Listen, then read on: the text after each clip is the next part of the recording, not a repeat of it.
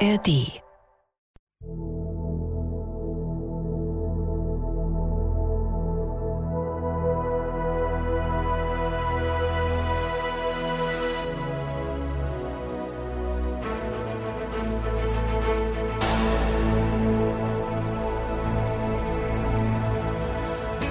Eine Woche noch bis zum Rückrundenstart und so manch einem Bremer geht der Stift. Kommt Werder dieses Mal gut aus der Winterpause als Tabellenführer? Automatismen zu erlangen dauert sehr lange.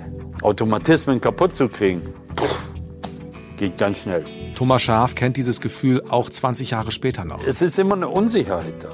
Ja, weil du hast Spiele, wo du manchmal dir einfach nicht erklären kannst, warum ist das jetzt passiert? Warum, warum, warum nimmt das jetzt so einen Weg?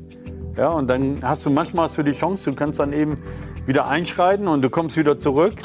Und manchmal läuft das Ding dir weg. Und diese Angst, dass uns das Ding wegläuft, haben damals viele Werder-Fans. Ich auch. Ich bin damals 20 Jahre alt und in der Winterpause schon mega euphorisch. Aber ich weiß eben, was in den Jahren zuvor passiert ist. Da hat Werder eine gute Ausgangslage in der Rückrunde mehrfach verspielt. Zum Glück gibt es aber Themen, die ein bisschen davon ablenken. In der Woche vor dem Rückrundenstart ist eine Menge los bei Werder.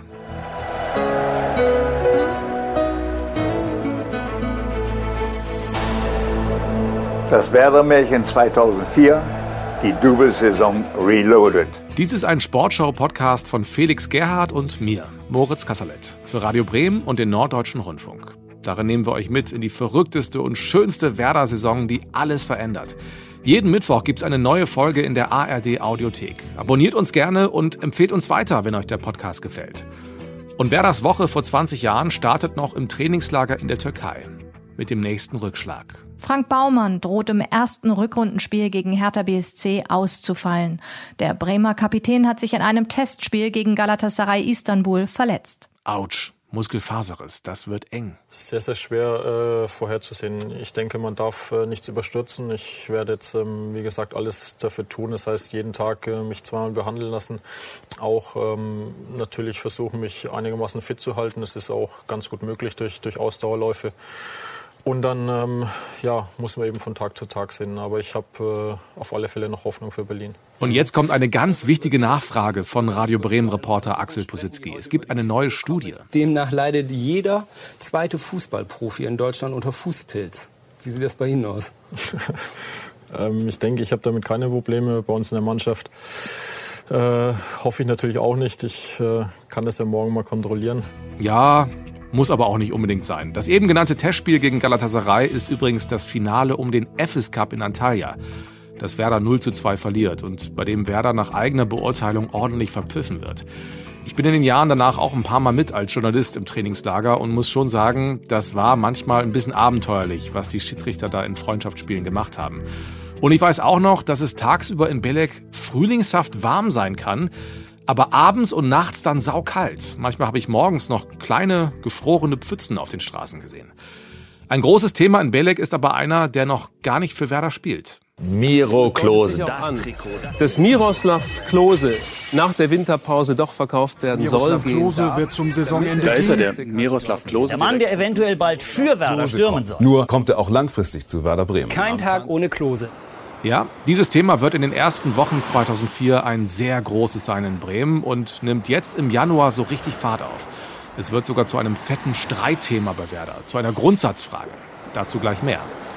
Klose wohnt in Belek auch direkt am Strand. Lauterns Hotel ist nur etwa 10 Autominuten von Werders entfernt. Und der Nationalstürmer verkündet in der Türkei schon mal, dass er den FCK im Sommer verlassen wird. Anderswo ist es auch schön und äh, ich glaube, dass ich äh, einfach mal äh, das sagen muss und den Zeitpunkt wählen, dass ich äh, mal was anderes, andere Umgebung und was anderes äh, sehen will und ich habe mich entschieden und deswegen ziehe ich das im Sommer durch. Das sagt er öffentlich. Hinter den Kulissen erfährt Klaus Allofs wohl, dass Klose zu Werder will. Also Werder will Klose, Klose will Werder. Das hat dann dazu geführt, dass wir sehr, sehr konsequent auch in, in den Aufsichtsrat bringen konnten, weil das war damals nicht so einfach. Das war eine Ablösesumme von 10 Millionen D-Mark, sprich 5 Millionen Euro war die, war die Ausstiegsklausel, das kann man jetzt so im Nachhinein sagen. Das war für Werder ein Brocken. Das war nicht ganz so einfach, diese Überzeugung äh, dann auch bei allen zu wecken. Thomas Schaaf und ich, wir waren total überzeugt. Ja, das war, irgendwann kam Klaus damit an und sagte, du, pass auf, Miro könnten wir kriegen, das könnten wir realisieren. Ist eine festgeschriebene Ablösesumme, ist schon eine Nummer für Bremen. Puh. Können wir uns das leisten, können wir das machen. Was denkst du? Habe ich gesagt, wenn wir Miro kriegen können, sofort. Ja, also ein Spieler mit den Qualitäten, mit, mit der Schnelligkeit, mit der Kopfballstärke, ja, mit dieser Bereitschaft, ja, und äh, mit der Chance dieser Entwicklung, was wir da vielleicht realisieren können. Klaus und ich waren äh, sehr, sehr schnell eigentlich auf dieser Spur zu sagen, ja, da gab es aber schon das eine oder andere Bedenken. Also da waren nicht alle sofort äh, mit dabei, eben auch bei der Summe, ob wir das alles so realisieren können und ob wir das alles machen können. Und es gab auch viele Diskussionen Klose als Nachfolger für Ailton. Sollte das wirklich passen? Und viele haben das angezweifelt. Was wollen die mit dem denn? Äh, ist auch äh, bei beiden nicht so schnell wie Toni und nicht diese Qualität und so weiter wo Klaus und ich gesagt haben, das sehen wir völlig anders. Also wir sind da sehr, sehr klar und sehr deutlich. Mhm. Es gibt aber ein Problem. Der Transfer würde inklusive Gehalt und Handgeldern geschätzte 15 Millionen Euro kosten. Und so viel Kohle hat Werder vor 20 Jahren einfach noch nicht. Keine Millionen aus der Champions League, keine Prämien für Titel. Werder muss vorsichtig sein beim Geldausgeben. Sehr vorsichtig. Ein paar Jahre später wäre so ein Transfer kein großes Ding aber zu diesem Zeitpunkt eben schon. Die Zukunft des SV Werder ist uns äh, sehr heilig und wir wollen nicht äh, gegen die Wand fahren äh, wegen eines Transfers. Das ist Willy Lemke, früher Werder Manager und jetzt in der Double-Saison im Aufsichtsrat. Und die Mitglieder des Kontrollgremiums bekommen sowas wie Schnappatmung bei solchen Summen und stellen sich quer. Klaus Allofs will Klose damals unbedingt haben. Das würde aber allerdings auch bedeuten, dass man finanziell in ein größeres Risiko gehen müsste. Das ist eine Entscheidung, die man natürlich wirklich sehr, sehr sorgfältig abwägen muss. Es darf ja nicht als Ergebnis nur der sportliche Erfolg dastehen, sondern es muss ja auch so sein, dass man dauerhaft wirtschaftlich arbeitet. So, und das ist eine Situation, wo sich der Club, glaube ich, entscheiden muss, in welche Richtung er geht. Werder müsste ins Risiko gehen, hat aber die Zusage eines Investors, der bei einer Qualifikation für die Champions League einsteigen würde. Bis dahin könnte Werder die Zeit mit einem Kredit überbrücken. Aber der Kicker titelt Kein Kredit für Klose, Aufsichtsrat stoppt Alofs. Ahoi! Das Unterhaltungsflaggschiff Wetten das macht fest in Bremen. Ja, am Abend des 24. Januars 2004 sind Showgrößen wie Carmen Nebel, Veronika Ferres oder Heino Ferch auf dem beigen Sofa in Halle 6. Und er hier natürlich. Hier ist Thomas Gottschalk.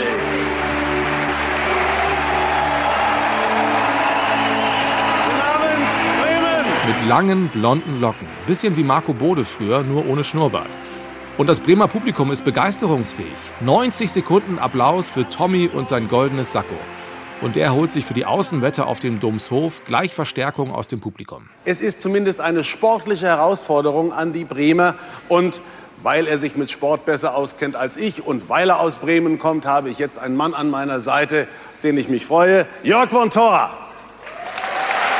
Der hat ein grün-weißes Herz und lehnt sich weit aus dem Fenster. Im Moment hast du an deinen Bremern die allergrößte Freude. Du, ich sag dir ganz ehrlich, du bist in einer Stadt, die den künftigen deutschen Fußballmeister stellt.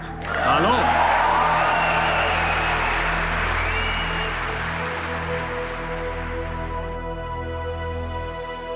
Mich überrascht das immer wieder, jetzt so im Nachhinein zu sehen und zu hören, was vor 20 Jahren in Bremen schon abgeht. Ja, Werder ist Tabellenführer und ich habe euch in der letzten Folge ja auch schon von meiner Kulturerfahrung erzählt, aber trotzdem hatte ich das nicht mehr so auf dem Zettel, wie groß die Sehnsucht damals ist. Wetten das Werder Klose bekommt, würde ich zu diesem Zeitpunkt noch nicht sagen. Und bei einem anderen Stürmer ist auch noch alles offen. Abends wetten das in Bremen und am Nachmittag des 24. Januars ist Werder beim traditionellen Blitzturnier in Kropp einem kleinen Ort in Schleswig-Holstein, wo die Spiele wie eigentlich immer auf einem holprigen, blassen Rasen stattfinden. Werder ist zurück aus Belek und neben dem VfL Bochum und dem HSV zu Gast in Kropp. Und die Bremer und die Hamburger haben Stress. Also es geht jetzt nicht um die Frage, wer die Nummer 1 im Norden ist, die dürfte in dieser Saison ja ohnehin beantwortet sein. Es geht um Ivan Klasnic. Dessen Vertrag läuft am Saisonende aus und der HSV erzählt ziemlich offensiv und selbstbewusst, dass er Klasnic holen will. Trainer Klaus Toppmöller sagt, Ivan ist mein Lieblingsstürmer und wenn ich mit jemandem spreche, geht der nur noch von der Fahne, wenn jemand anderes eine Million Euro mehr bietet. Ich habe großes Interesse an ihm. Ich würde mich wahnsinnig freuen, wenn äh, der Ivan sagt, ich will beim HSV mit was helfen aufbauen, um eine schlagkräftige Truppe für die nächsten Jahre zu stellen. Denn ich bin Hamburger und er wäre bei uns herzlich willkommen. Das findet Klaus Allofs gar nicht gut. Er regt sich ziemlich über den HSV auf und wirkt am Rande des Turniers in Kropp auch ein bisschen unentspannt. Ich denke, dass Werder doch äh, die sportlich bessere Perspektive bietet als der HSV. Ich äh, denke auch, dass das im Verlauf der Saison so bleiben wird und äh, von daher hoffe ich, dass er sich für diese sportlich interessantere Variante dann auch entscheiden wird. Ja, super. Also Klasnitsch, genannt der Killer, besucht mich 20 Jahre später in Hamburg beim NDR im Studio. Und wir schnacken über die Double-Saison. Und da läuft eben nicht nur alles geil. Es ist gerade jetzt in dieser Phase vieles unsicher. Die Angst vor dem Fehlstart, der Streit ums Geld für Klose, dann die auslaufenden Verträge am Saisonende. Fest steht schon, Kristajic und Ailton hauen ab zu Schalke. Und Christian Listisch zögert genauso mit seiner Unterschrift wie Ivan Klasnitsch. Der ist heiß begehrt. Kein Wunder bei sechs Toren und sechs Vorlagen in der Hinrunde. Ich sag immer, ähm, wenn man gute Leistung macht, äh, dann gibt's da auch Anfragen und auch äh, von Schalke 04. Die wollten unbedingt den äh, Ailton Klasnitsch-Sturm äh, zu sich holen. Also Schalke will ihn, Kali Kalmund schwärmt in Leverkusen von Klasnitsch und der HSV sowieso. Also gefühlt die halbe Liga ist hinter ihm her. Werder bietet angeblich ein Gehalt von einer Million Euro pro Jahr. Und wir erinnern uns an eine frühere Folge. Folge 8 war das. Da hört gerne noch mal rein. Da ging es um Klasnitsch. Und da bezeichnete Thomas Schaf ihn als Schlitzohr, also jetzt positiv bezeichnet. Und Klaus Allofs hat sich als großer Klasnitsch-Fan geoutet. Und dieses Schlitzohr fährt jetzt, Anfang 2004, alles auf, um einen guten Vertrag rauszuholen. Was das Problem war, Weiß ich nicht. Also ich glaube, ähm, die Wertschätzung war vielleicht das Problem. So und äh, man hat natürlich äh, Anfragen vielleicht von anderen Vereinen gehabt und man hat das dann verglichen. Und da war Werder noch nicht gut genug. Ach, ich glaube, ähm, wer dahin oder wer daher, also man spielt Fußball, um zufrieden zu sein und äh, ich, trotzdem gibt es, äh, muss man ehrlich sagen, gibt es auch andere Angebote, die man sich auch anhört und äh, ist halt wie Pokern, ne? Mhm. Entweder man blufft oder man blufft nicht. Bist du ein guter Bluffer? Guter Bluffer, ja. Ja, bist du, ja? Ja. Also auch beim, hast du die, die Verträge selber verhandelt damals? Viele, ja. ja. Aber ich glaube, nein, das, ich sag mal, das Größte ist, ähm, Klaus Allofs ähm, war natürlich ein sehr großer Klasnitsch-Fan, so, und, äh, oder ich kam mit ihm sehr gut klar und äh, ich glaube, Klaus Allofs ist natürlich auch ein guter ähm, Pokerspieler und ähm, muss natürlich für den Verein das Beste rausholen. Am Ende des Tages äh, war alles wieder in Ordnung und äh, alle waren zufrieden. Aber da war es für den Pokerspieler Ivan Klasnic ja ganz gut, dass andere Vereine, also das war eh eine Zeit, wo, wo sehr viele sehr ehrlich waren, hatte ich den Eindruck, andere Vereine sehr offensiv gesagt haben, wir wollen Ivan Klasnic haben. Ich sag immer, ähm, wenn man gute Leistung macht, äh, dann gibt's da auch Anfragen und das ist, glaube ich, jedermanns, ähm, muss jeder für sich äh, selber dann die Leistung bringen und äh, ich glaube, dann äh, kann man auch, äh, dann ist man auch beim Pokerspielen, dann hat man auch das Ass in den Ärmeln. Hast du denn, gab es wirklich so konkrete Anfragen, dass du wirklich, wirklich damit, ge, damit dem Gedanken gespielt hast, Werder zu verlassen in der Zeit? Och, das weiß ich jetzt nicht mehr. Also gab es natürlich Anfragen, wie ich schon gesagt habe, auch äh, von Schalke 04. Die wollten unbedingt den äh, Ailton Klasnitstorm äh, zu sich holen. Aber nichtsdestotrotz, äh, ja, hat man dann ein bisschen verhandelt und am Ende des Tages dann bei Bremen unterschrieben. Ja, bei Ivan Klasnitsch nimmt diese Geschichte ein gutes Ende, aber der Weg dahin ist echt hart. Er sagt damals, vor Rückrundenbeginn entscheidet sich nichts und auch nicht vor dem zweiten Spiel. Das Turnier in Kropp gewinnt Werder übrigens mit zwei Siegen. Ailton ist wieder fit und wird mit zwei Treffern bester Torschütze. Ümit Davala kündigt seinen Vertrag bei Inter Mailand und wechselt fest zu Werder. Zwei andere Spieler verlassen Bremen in diesem Winter. Marco Reich wechselt nach England zu Derby County und Manuel Friedrich verleiht Werder nach Mainz.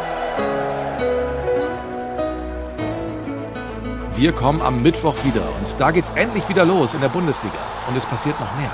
Hallo, hier ist Jürgen Born. In der nächsten Folge gibt es einen echten Skandal. Und von dem erzähle ich euch beim nächsten Mal und ich will noch was von euch wissen. Auch am 14. Februar wird eine neue Folge erscheinen. Auch das ist ein Mittwoch.